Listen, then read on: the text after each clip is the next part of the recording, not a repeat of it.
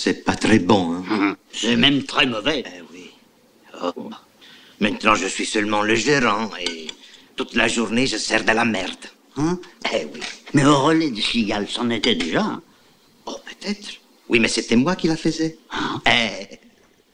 Parce que là, c'est pas vous? Ah non Oh. Tous les matins, c'est l'usine du grand patron qui m'envoie tout. Nous venons d'entendre un extrait du film L'aile ou la cuisse avec Louis de Funès. Et il a raison, on mange de la merde, mais les problèmes que l'on peut avoir avec la composition des produits courants ne nous viennent pas que de la nourriture, mais aussi des cosmétiques. Accompagnés de l'électronique, ils sont tous les trois des choses que l'on retrouve dans la vie de tous les jours, mais qui ont un impact, euh, qui n'ont pas un impact neutre sur notre santé ni sur l'environnement.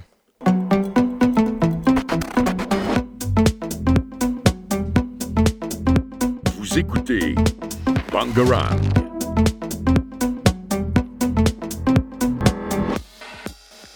Salutations amis des sciences, je suis Mathieu et vous écoutez Pierre Carré. Cette semaine, comme vous l'avez sûrement compris, nous vous proposons un dossier sur les produits du quotidien. En actualité scientifique cette semaine, Emmanuel nous parlera de la couleur du ciel, Florian nous atomisera avec des rayons cosmiques, on reviendra sur Terre avec Elouane qui a des bonnes nouvelles pour les malades de Parkinson, et enfin Tom clôturera cette émission là aussi avec de l'espoir pour les personnes malentendantes. Louison va commencer sur le dossier en parlant de ce qui touche le plus de monde, et même tout le monde, car je ne connais personne qui n'a pas besoin de se nourrir, de l'alimentation dans nos vies quotidiennes.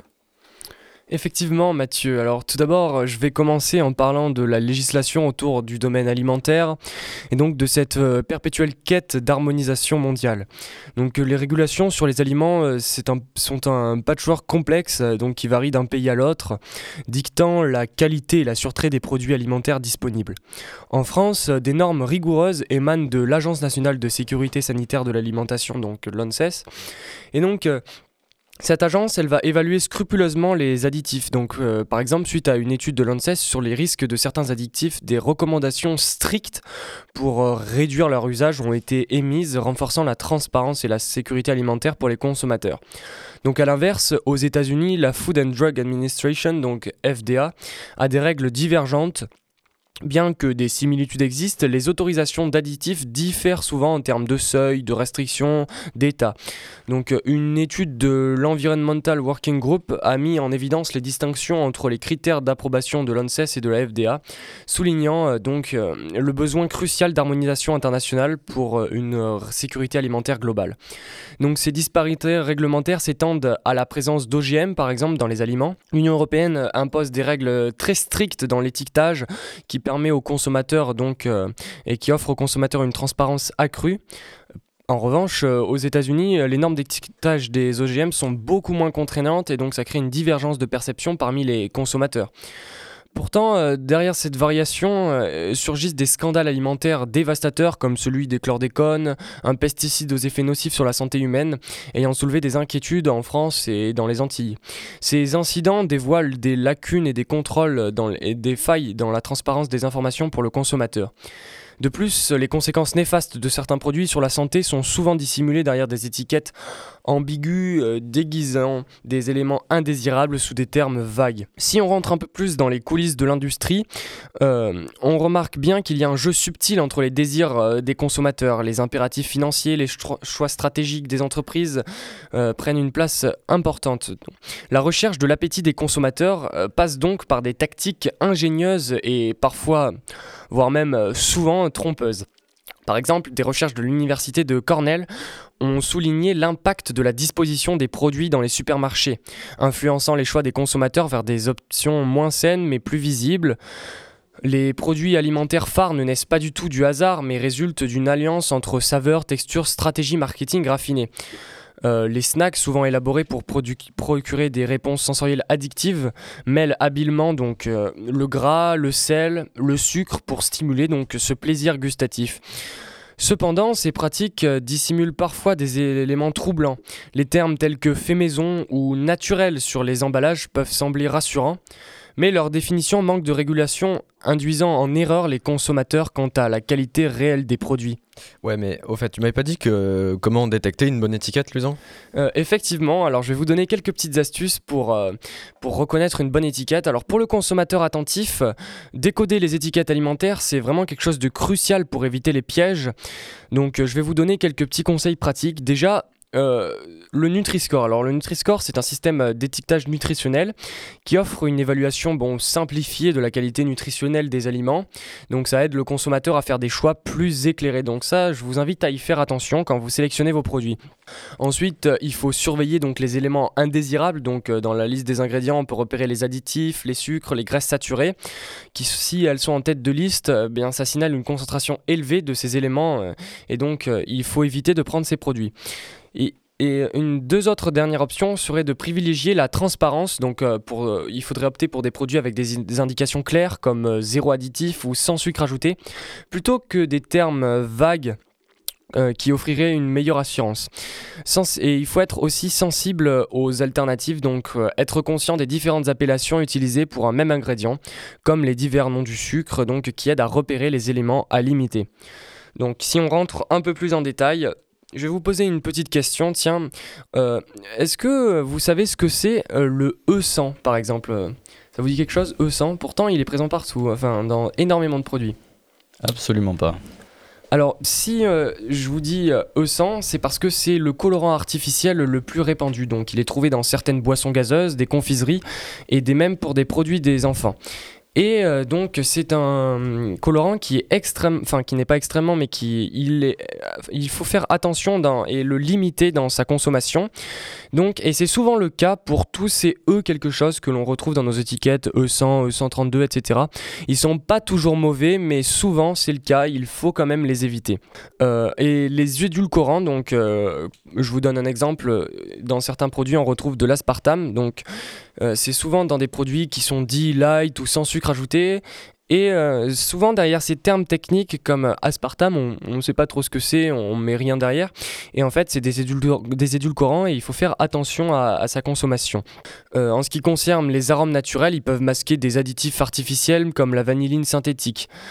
Euh, pour les sucres ajoutés, euh, il faut faire attention, donc euh, il y a de nombreux synonymes. Est-ce que vous, vous seriez capable de me ci- citer des synonymes de sucre, du sucre qu'on peut retrouver dans les aliments? Oui, le, le glucose. Par exemple, on a le glucose, euh, personne... Ouais, Je pense au saccharose, euh, ouais, bien par sûr. exemple. Donc, euh, tous ces ta- personne n'a d'autres idées parce qu'il y en a quand même pas mal. Je pourrais rajouter euh, le sirop de maïs par exemple, le- qui paraît vraiment très healthy, alors que pourtant, ben, c'est, ça reste du sucre.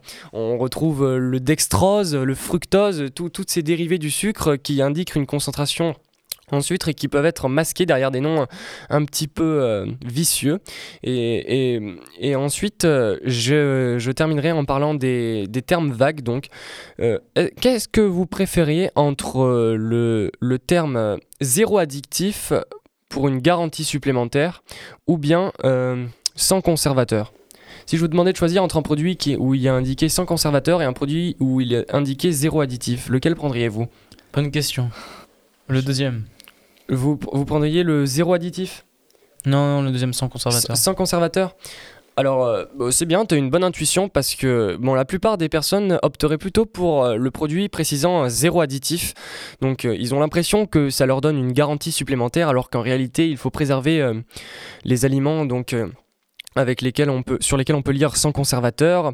Pareil, je vais vous reposer la même question. Qu'est-ce que vous préférez entre euh, le terme naturel, 100% naturel ou sans sucre ajouté? Euh, Lequel vous paraît le plus intéressant? Sans sucre ajouté. Ouais, je suis d'accord. Ouais, moi aussi. Sans sucre ajouté. Et pourtant, sans sucre ajouté, en fait, c'est-à-dire que cette notion n'a pas spécifié. Il n'y a, pas de seuil minimum qui est spécifié pour le sans sucre ajouté.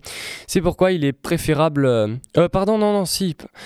C'est le, c'est le naturel qui n'a excusez-moi, c'est le naturel qui justement n'a pas de seuil euh, minimum imposé. Et donc le sans sucre ajouté et le 100% naturel euh, qui, est, euh, représente une meilleure qualité. Donc euh, en conclusion, il faut, se dire qu'il faut faire attention, donc parmi la myriade de produits que nous disposons euh, dans le marché, il faut bien choisir lesquels nous consommons puisque une grande partie de notre santé dépend de ce que nous mangeons. Donc là, je vous ai donné quelques petites astuces et je compte sur vous pour les reproduire. Et donc, après les aliments, les cosmétiques touchent aussi une grande partie de, de nous. Mais comment déceler les bons des mauvais? Y a-t-il des contrôles qualité? Est-ce que Lucas, tu peux nous éclairer Oui, cette semaine, face au froid intense qui annonce l'hiver, j'ai décidé d'utiliser un tube de stick à lèvres pour me protéger.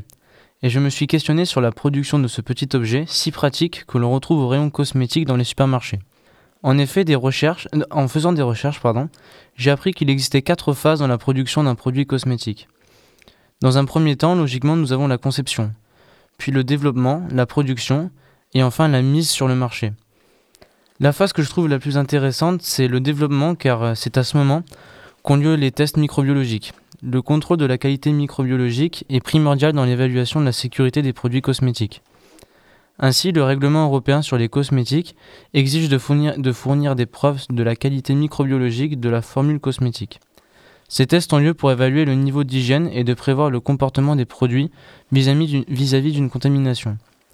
Il y a des tests sur l'altération potentielle de produits cosmétiques, c'est-à-dire euh, sur l'efficacité euh, de leurs conservateurs. Il y a également des tests sur le caractère pathogène des micro-organismes, mais aussi sur le site d'application du produit cosmétique. Par exemple, pour un stick à lèvres, ça sera bien évidemment les lèvres. Et sur la catégorie d'utilisateurs, donc par exemple pour les enfants de moins de 3 ans ou les adultes. D'après l'organisme ISO, il est obligatoire de faire des recherches sur les indicateurs de contamination fécale pour détecter une défaillance de l'hygiène au cours du processus de fabrication et ainsi la présence de bactéries très dangereuses, comme par exemple l'Escherichia coli. Je ne sais pas pour vous, mais cette information me terrifie et me rassure à la fois. J'espère que mon stick à lèvres n'est pas passé à travers des mailles du filet. Ouais, mais c'est quoi l'ISO? Très bonne question Mathieu, c'est un organisme de normalisation internationale composé de représentants d'organisations nationales de normalisation de 167 pays. Cela signifie qu'ils établissent et maintiennent des normes destinées à des productions. C'est donc un peu grâce à eux que normalement, par exemple les crèmes hydratantes, ne sont pas remplies de bactéries venant de matière fécale. D'accord, mais euh, t'as parlé de conservateur tout à l'heure. Est-ce que juste tu peux nous dire ce que c'est un conservateur? Oui, oui, un conservateur, c'est un ingrédient dont la mission est d'empêcher le développement de micro-organismes, comme les bactéries ou les champignons, dans les produits cosmétiques. Il peut être utilisé dans tout type de, cosmé- de cosmétiques, néanmoins il est plus fréquent dans les cosmétiques qui contiennent un fort taux d'eau, car les bactéries et les champignons s'y développent facilement. Allez, on va continuer ce sujet avec la dernière partie, les autres objets de la vie quotidienne, euh, tout ce qui est lié à l'électronique et parmi eux les smartphones. Mais alors comment les marques font-elles pour nous faire acheter leurs produits coûteux et quel impact ont-ils sur la planète? Sandra va pouvoir répondre à ces questions. Et oui, car dans les produits que nous utilisons au quotidien, il y a aussi les produits liés à la technologie, avec une moyenne de 11 appareils par Français. Mais ils ne sont pas sans conséquences sur l'environnement. Pour voir l'impact, nous allons suivre les phases de leur vie. Il y a d'abord la phase de fabrication avec des matières premières qui, selon l'ODEM, l'Agence de la transition écologique, faudrait pour quelques grammes de minerais 200 kg de matières premières. Une fois que ces minerais sont récoltés, il faut fabriquer les composants. Et cela se passe généralement dans des pays en voie de développement et où l'électricité provient parfois de charbon et dont sa combustion est très mauvaise. N'oublions pas la phase de transport entre les pays qui émet 73% des gaz à effet de serre de la vie d'un appareil électronique.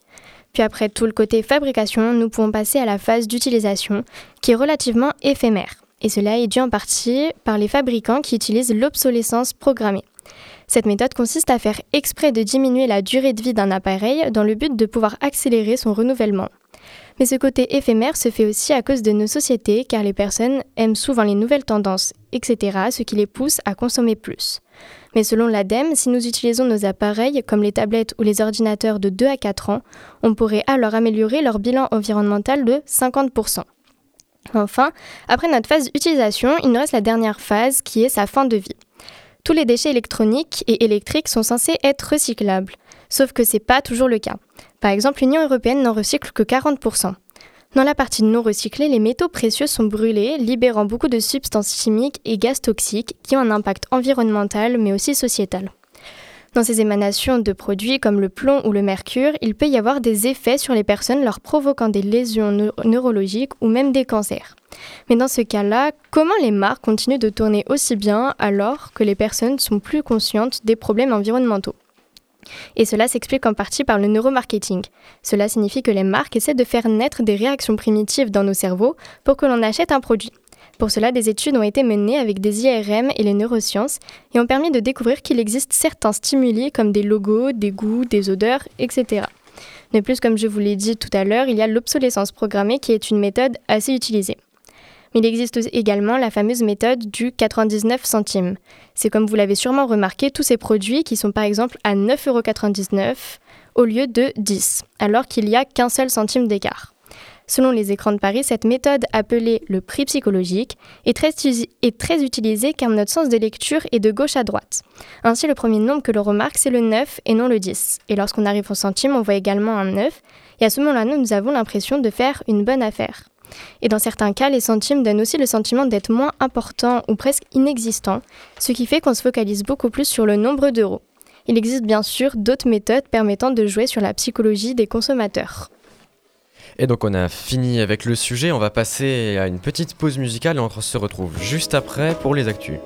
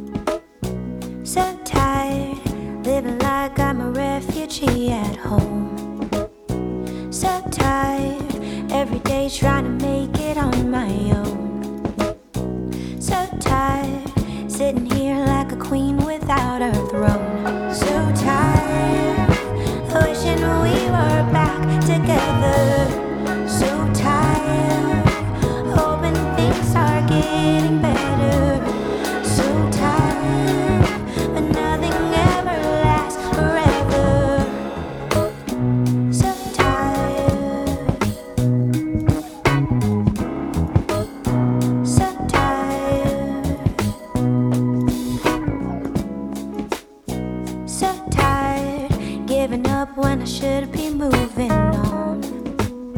So tired, never dreamed it would ever take this long. So tired, turn around and before you know it's gone.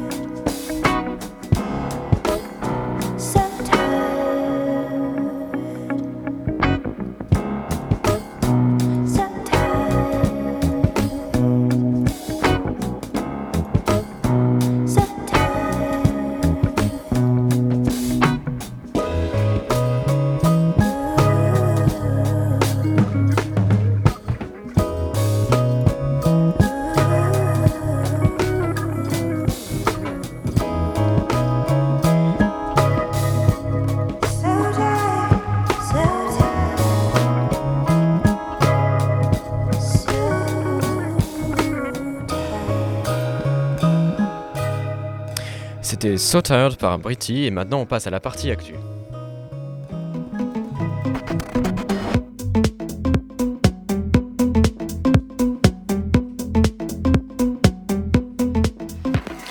Allez, cette semaine on commence en bleu avec la couleur du ciel. D'ailleurs, Manu, est-ce que tu savais que c'était la couleur préférée des gens? Bonjour à tous. Aujourd'hui, comme l'a dit Mathieu, je vais vous parler de la provenance des couleurs que peut prendre notre ciel.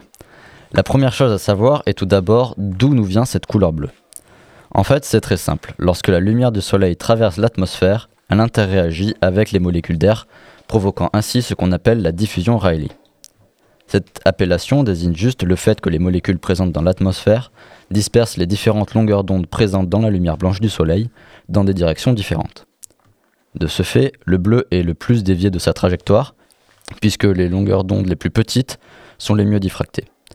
Ainsi, le bleu n'étant pas trop absorbé par l'atmosphère finit par arriver à notre œil, et c'est pour ça qu'on voit le ciel bleu. Les autres longueurs d'onde, quant à elles, ne sont pas assez diffractées par l'atmosphère, ou bien, dans le cas du violet, se retrouvent trop absorbées par les molécules de l'atmosphère. Finalement, tout ceci mis à bout fait qu'on voit le ciel bleu.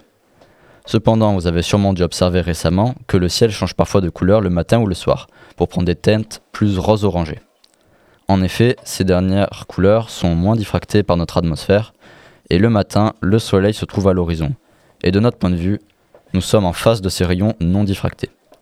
Ainsi, les rayons se rapprochant du rouge parviennent mieux à nous, mais pourquoi le bleu n'est pas présent dans ces instants? La réponse est simple. Lorsque le soleil est au lever ou au coucher, ces rayons traversent obliquement notre atmosphère, et il en résulte alors une plus grande diffraction de la couleur bleue, puisque l'atmosphère est donc plus grande. Et donc les rayons bleus deviennent trop dispersés dans l'atmosphère, et on peut plus, on les voit moins. Tout ceci explique pourquoi de temps en temps, le matin et le soir, nous observons ces magnifiques couleurs dans notre... Oui, mais alors, euh, ils vont où tous les rayons verts du soleil, par exemple? Très bonne question, Mathieu. La longueur d'onde verte se situant entre celle du rouge et du bleu, il est normal de penser qu'à tout instant, euh, qu'à un instant, nous puissions observer un ciel vert. Et cet instant se trouve être au tout dernier instant où le soleil se couche. À ce moment, les rayons bleus sont trop diffractés et les rayons rouges, ou oranges se heurtent à la Terre. Il s'ensuit que seuls les rayons verts se retrouvent assez diffractés pour éviter les reliefs de la Terre, mais également assez peu pour, pour éviter d'être trop dispersés. Évidemment, il est tout à fait normal que vous n'ayez jamais vu le phénomène du ciel vert, puisqu'ici dans le Gard, trop de montagnes nous entourent pour observer le phénomène. Il est plutôt observable au milieu de la mer, lorsqu'on se situe sur un point hauteur comme euh, un volcan par exemple. Mais bon, ça reste une rare expérience. Voilà tout pour cette petite intervention sur les couleurs que peuvent prendre notre ciel. Allez, Florian nous amène un petit peu plus haut dans le ciel et nous parle de rayons venant de loin, très loin, mais aussi très dangereux, les rayons cosmiques. Oui, en effet. Alors, euh, il faut savoir que les astronomes de l'expérience Télescope Array, dans le désert occidental de l'Utah, ont identifié un rayon cosmique à ultra haute énergie, abrégé UHECR, avec un niveau d'énergie remarquable de 244 hexaélectrovolts, soit le rayon cosmique le plus énergétique détecté depuis la particule Oh My God de 1991 qui grimpait à 320 hexaélectronvolts. Ce nouveau rayon cosmique a été nommé Amaterasu, d'après la déesse Shinto du Soleil, et son origine reste d'autant plus mystérieuse que le rayon semble provenir d'une zone de l'univers globalement dépourvue de galaxies. La source spatiale du rayon est aussi rendue difficile à identifier en raison de la, de la courbure des trajectoires UHECR par les champs magnétiques. Selon France Info, cette découverte remet une nouvelle fois en question la limite théorique connue euh, depuis 1965 sous le nom du seuil GZK. Selon cette théorie, les rayons cosmiques provenant de distances supérieures à 300 millions d'années-lumière et dont l'énergie dépasse 50 hexaélectronvolts seraient détruits par les interactions avec le rayonnement du fond cosmique. Visiblement, ce n'est donc pas le cas. La nature inexpliquée de ces rayons conduit aussi les scientifiques à spéculer sur ce qui les rend possibles. Certains évoquent des défauts dans les structures de l'espace-temps ou bien encore des collisions de cordes cosmiques. Quant, aux sources spatiales, possibles euh, de telles UHECR, euh, il y a le choix entre les explosions, euh, les explosions à l'échelle cosmique, des noyaux galactiques actifs, des sursauts gamma ou bien encore des galaxies en étoiles. Pour ces deux rayons cosmiques, Amaterasu et Oh My God, il n'y a pas d'explication, parce que même en supposant qu'une galaxie monstrueuse, très active, ait pu émettre un tel rayon, on devrait la trouver en observant dans la lignée de visée du signal. Or, les chercheurs ne trouvent rien. La direction du rayon Amaterasu tombe sur un vide où il n'y a que quelques galaxies. La seule à peu près alignée est beaucoup trop loin pour que ce rayon puisse en provenir. On ne sait donc pas qui a émis ce rayon cosmique. Les chercheurs évoquent des explications exotiques fascinantes, comme de nouvelles lois physiques, de nouvelles forces, de nouvelles particules, qui auraient pu euh, dévier ce rayon, lui permettant d'arriver sur Terre avec cette énergie. Une physique étrange que les théoriciens étudient sérieusement pour d'autres raisons. A noter que d'après Culture Geek, le, euh, le télescope Array va encore s'étendre avec notamment 500 nouveaux détecteurs à scintillateurs qui permettront d'améliorer sensiblement la détection des rayons cosmiques à ultra haute énergie. Et allez, on revient sur Terre et j'ai envie de dire que entre les infos qui donnent juste envie de manger du chocolat en restant sous sa couette toute la journée tellement elles sont déprimantes, on a aussi des bonnes nouvelles du côté de la médecine. La première nous est donnée par Elouane et ce sont les malades de Parkinson qui sont concernés.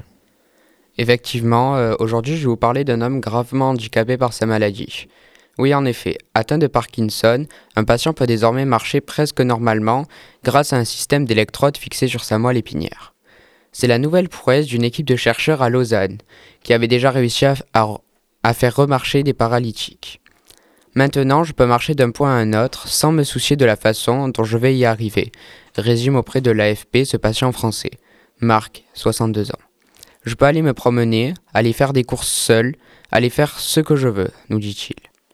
Ce sexagénaire qui ne souhaite pas communiquer son nom de famille est atteint depuis une trentaine d'années d'une maladie de Parkinson, à un stade donc très avancé. Il ne parvenait plus à marcher avec de grandes difficultés. C'est le cas de presque tous les patients quand la maladie a beaucoup progressé. Ils sont notamment atteints de freezing, un blocage soudain qui provoque une chute. On ne sait quasiment pas traiter ces symptômes qui finissent par lourdement handicaper les patients condamné à terme à rester alité ou dans une chaise roulante.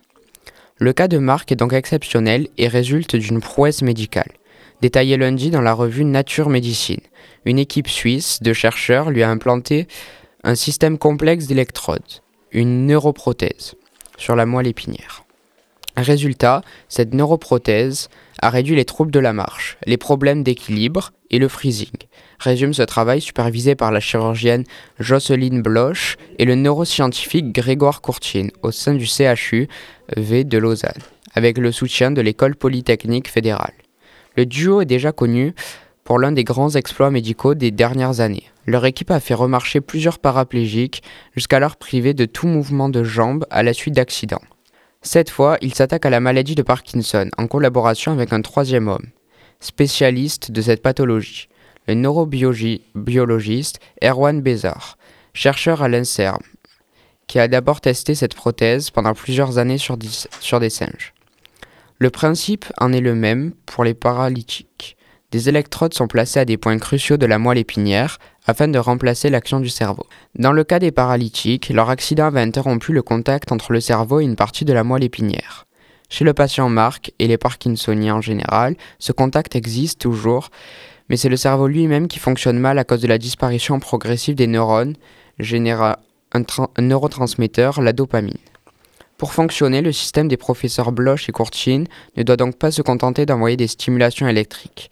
Il doit pouvoir assumer le rôle du cerveau en générant ces stimulations au bon moment pour que le mouvement corresponde aux intentions du patient. L'idée, c'est qu'on va aller mesurer les mouvements résiduels, donc l'intention de la marche, avec des petits capteurs qui sont localisés sur les jambes, a expliqué Grégoire Courtine à l'AFP. Grâce à ça, on sait si la personne veut faire une phase d'oscillation ou s'arrêter et on va donc ajuster la stimulation en fonction. Chez Marc, le résultat est là. Le patient a largement retrouvé l'usage normal de la marche, même si cela l'oblige à une grande concentration. Mais, au-delà, peut-on parler d'une révolution médicale qui bénéficierait à de nombreux malades de Parkinson? Impossible de le dire à partir d'un seul patient, d'autant que les manifestations de la maladie peuvent être très variables. L'équipe de Madame Bloch et Monsieur Courtine va donc poursuivre l'expérience sur un groupe de 6 malades de Parkinson. Reste aussi à savoir si une telle innovation, au coût probablement très élevé, pourra bénéficier au plus grand nombre, alors que les deux scientifiques ont lancé une, start-up, Onward, pour travailler à sa commercialisation. Pour justifier d'un remboursement public, l'avancée thérapeutique devra se confirmer comme majeure d'après Euronews. Mais le cas de Marc constitue d'ores et déjà un tour de force qui demande la faisabilité d'une telle approche selon d'autres neurologues qui ont commenté l'étude dans le même numéro de Nature Médecine.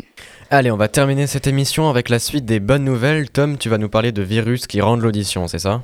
Alors oui, en effet, dernièrement, quatre enfants euh, nés sourds ont retrouvé une audition presque normale, quelques semaines après avoir reçu une thérapie génique, a annoncé une équipe médicale chinoise de l'université de Fudan à Shanghai. En effet, les chercheurs ont injecté dans l'oreille interne des enfants du, un gène de secours pour remplacer celui de l'autoferline, une protéine indispensable au fonctionnement des cellules sensorielles de l'audition. Alors, c'est une opération délicate qui consiste à injecter un vecteur viral dans l'oreille. La technique du coup consiste à injecter dans le liquide de l'oreille interne un vecteur viral inoffensif de type AAV. À rappeler que l'AAV pour Adeno-Associated Virus est un petit virus à ADN qui entraîne qu'une réponse immunitaire et non une maladie. De ce fait, ce liquide, euh, viral porte le gène fonctionnel de l'autoferline et est capable de du coup cibler spécifiquement les cellules ciliées internes responsables de l'audition. Alors cette opération est délicate car il faut euh, accéder à la cochlée en respectant les structures fines de l'oreille interne afin d'y injecter le vecteur du liquide où baignent les cellules. Mais ce geste n'est pas impossible car en effet il est déjà pratiqué depuis des années en chirurgie de l'oreille, notamment, lors de la mise en place des implants, des implants cochléaires. Alors ces implants, c'est quoi? C'est des implants qui permettent de réhabiliter l'audition dans le cadre de sourdité profonde, comportant 12 à 22 électrodes pour stimuler directement du coup le nerf auditif dans la cochlée. C'est donc euh, par cette correction euh, du, du, sens du corps humain qu'on peut observer de bonnes avancées dans la médecine. Mais euh, dis-moi, ça ouvre à quoi cette opération? Alors en fait, euh, ben, c'est un succès qui offre de nouvelles approches pour les sourdités plus fréquentes. Alors déjà, euh, on va savoir en quoi consiste la thérapie génique, pour rappeler un petit peu. La thérapie génique s'agit de restaurer le fonctionnement normal de la structure avec ses 3500 cellules ciliées en y introduisant le gène de secours. Cette correction euh, peut agir rapidement car nous savons que le développement physiologique et anatomique de l'oreille n'est pas affecté par la mutation du gène de l'autoferline celle-ci supprimant euh, seulement la communication entre les cellules sensorielles du son et le nerf auditif. En 2018, cette thérapie génique avait déjà montré son efficacité chez des souris porteuses de la mutation. Elle semble corriger définitivement la surdité car les cellules ciliées euh, cochléaires ne se divisent plus une fois l'oreille formée in utero, du coup, et elle pourrait euh, donc exprimer le gène de secours durant toute la vie. La mutation du gène de l'autoferline est très rare, mais le nombre d'enfants concernés reste sous-évalué, car la sourdité euh, qu'elle entraîne à la naissance n'est dépistée euh, que par la mesure de tests neurologiques et auditifs. Malheureusement, c'est un test qui est très précis, mais encore n'est pas encore généralisé dans toutes les maternités en France. On nous dit après que ce premier succès thérapeutique génique d'une surdité congénitale d'origine génétique ouvre la voie à d'autres approches visant des surdités nettement plus fréquentes, telles que celles dues aux mutations du gène J, enfin GJB2, souligne Nathalie Loudon de l'article Science et Avenir. Et donc euh, pour préciser un petit peu tout ça, le gène semble, enfin donc le gène GJB2 code la coxine 26 et les coxines sont des protéines transmembranaires qui s'assemblent en hexamères pour former à la surface des cellules des connexons. Chaque connexion d'une cellule s'assemble à un connexon de la cellule adjacente pour former une, jonction communicante gap jonction. Alors c'est très compliqué mais pour faire simple, c'est une euh, variante du gène précédent qui permettrait de corriger des sourdités plus fréquentes et donc euh, des des accidents du travail comme, euh, comme des blessures à l'oreille ou encore d'autres. Eh ben c'est super, ça fait plaisir enfin d'entendre euh, de bonnes nouvelles aujourd'hui. Euh, citoyennes, citoyens, c'est la fin de cette émission et on se retrouve la semaine prochaine pour toujours plus de science. En attendant, restez curieux. Salut